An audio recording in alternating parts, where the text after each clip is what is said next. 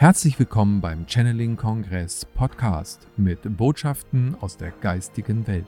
Erlebe Channelings, Meditation und Interviews mit den bekanntesten Experten und Medien. Schön, dass du da bist und viel Spaß mit dem nun folgenden Beitrag.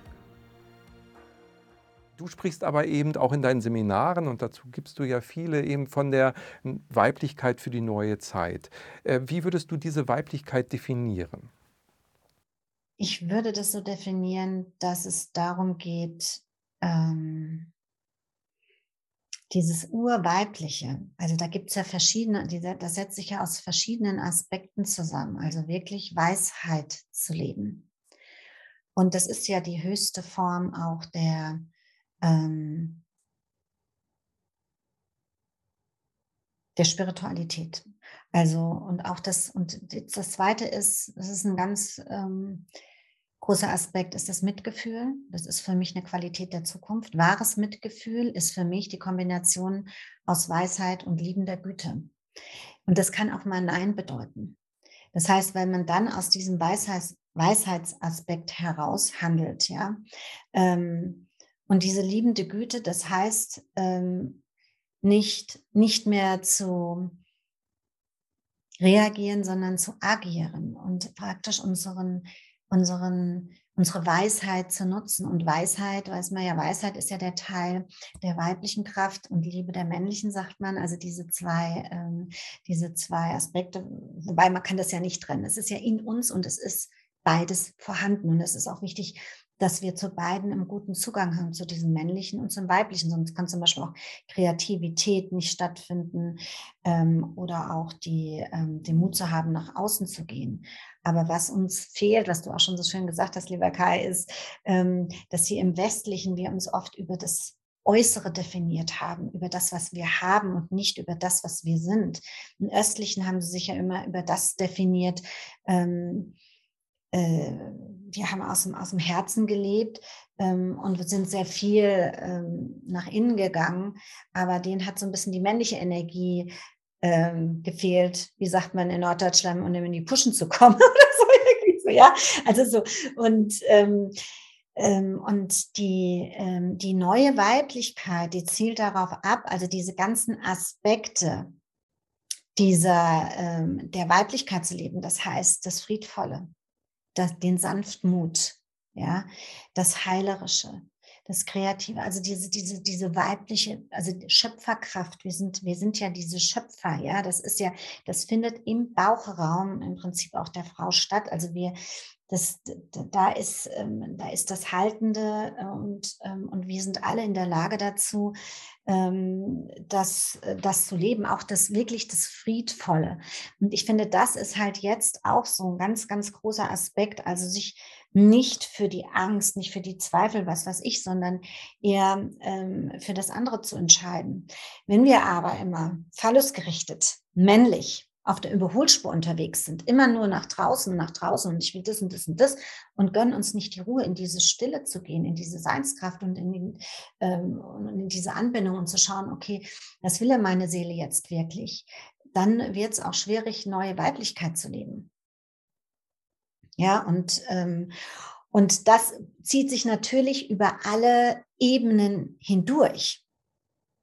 Da wird anders gelehrt in den Schulen. Da werden, das ist ja das, diese neuen Systeme, die gebildet werden. Es, äh, es steht der Mensch im Hintergrund. Es steht ähm, das Mitgefühl im, im, im, im, im, im Vordergrund. Also zu schauen, was ist denn das was, was ich bin Lehrerin, was ist denn das für, eine, für ein Seelchen, was da sitzt? Was ist denn das für, ein, für, für, eine große Seele in so einem kleinen Menschenkörper? Und wie kann ich dir helfen und nicht mein, mein Programm ähm, durchziehe? Ähm, und jetzt weiß man ja sowieso, es sind ja sowieso äh, ganz andere Seelen nochmal, ähm, werden gerade geboren und inkarnieren, die uns ja noch lehren. Und, ähm, und so ist es auf, ähm, ich würde sagen, auf allen Ebenen auch ähm, also wenn es zum Beispiel um Bewusstwerdung geht, auch ähm, ob es Manifestation ist, das findet nur statt oder kann auch nur stattfinden, wenn in uns das Weibliche und das Männliche ausgeglichen ist und sich auf Augenhöhe begegnen kann. Ja? Viele, viele Frauen sagen, ich wünsche mir einen Partner auf Augenhöhe. Ja, das ist ja ein Wunsch. Die Männer sagen das auch. Aber es kommt viel von den Frauen natürlich. Ich wünsche mir einen Partner auf Augenhöhe. Was anderes kommt gar nicht mehr in Frage. Aber dazu ist natürlich auch wichtig, dass wir selber unsere eigene Männlichkeit als Frauen zum Beispiel auch auf Augenhöhe in uns begegnen. Und da diese nicht stattgefunden hat, zum Beispiel in den Ahnen, ich arbeite, mache auch sehr viel Ahnenarbeit, ja, ähm, das kommt dann aus diesem Hawaiianischen. Und ähm, dieses Gefühl zu haben, das Männliche und das Weibliche steht wirklich hinter mir und gibt mir diese Kraft, dass ich mein inneres Kind sich wohlfühlen kann. Ich nenne es so gerne mein inneres Lichtkind, ja, dass das dass das gefestigt ist. Das, das ist wiederum ein, ein Teilaspekt. Ich arbeite mit dieser Trinität auch des Weiblichen, also dem, in, der inneren, dem inneren Kind, ja, diesen, ähm, der weißen Frau, der roten Frau, ähm, diesem mütterlichen, äh, der Geliebten und der Matriarchin, der schwarzen Frau, der weisen Frau. Und alle drei dürfen sich da auch wieder auf Augenhöhe ähm, begegnen, wie auch die männlichen drei Aspekte. Und dann kann auch, können die sich in der Neutralität wiederfinden.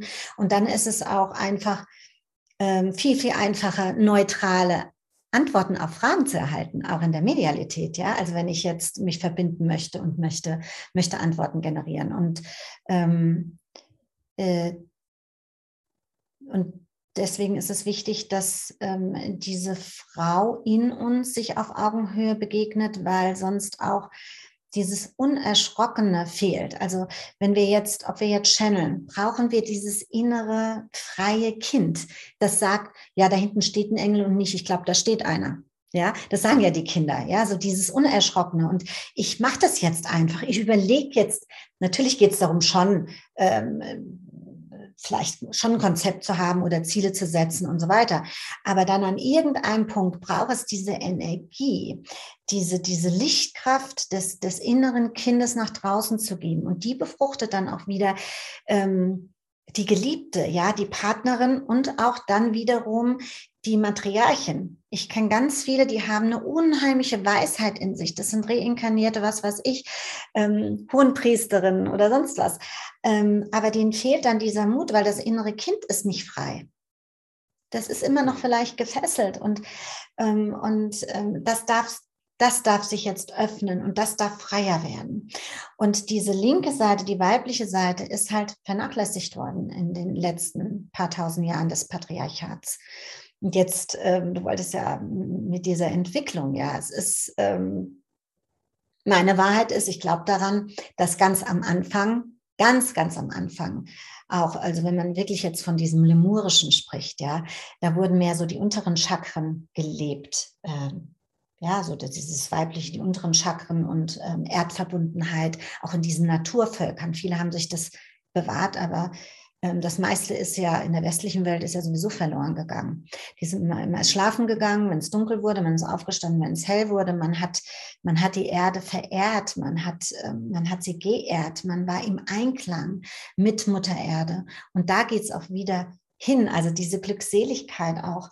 Ähm, Wertschätzung ähm, der Familie als solches. Ich, also meine Wahrheit ist, dass es da wieder hingeht. Später in dem Atlantischen, am Anfang war es ja auch noch so gewesen. Ich glaube auch nicht, dass dieses goldene Zeitalter wieder zurückkommt, komplett, sondern ich glaube, es wird eine Mischform sein. Ja, da wurden ja mehr so die, die oberen Chakren gelebt und das Herz ist halt vergessen worden. Wir hoffen, diese Podcast-Folge hat dir gefallen und du konntest wichtige Impulse für dich aufnehmen.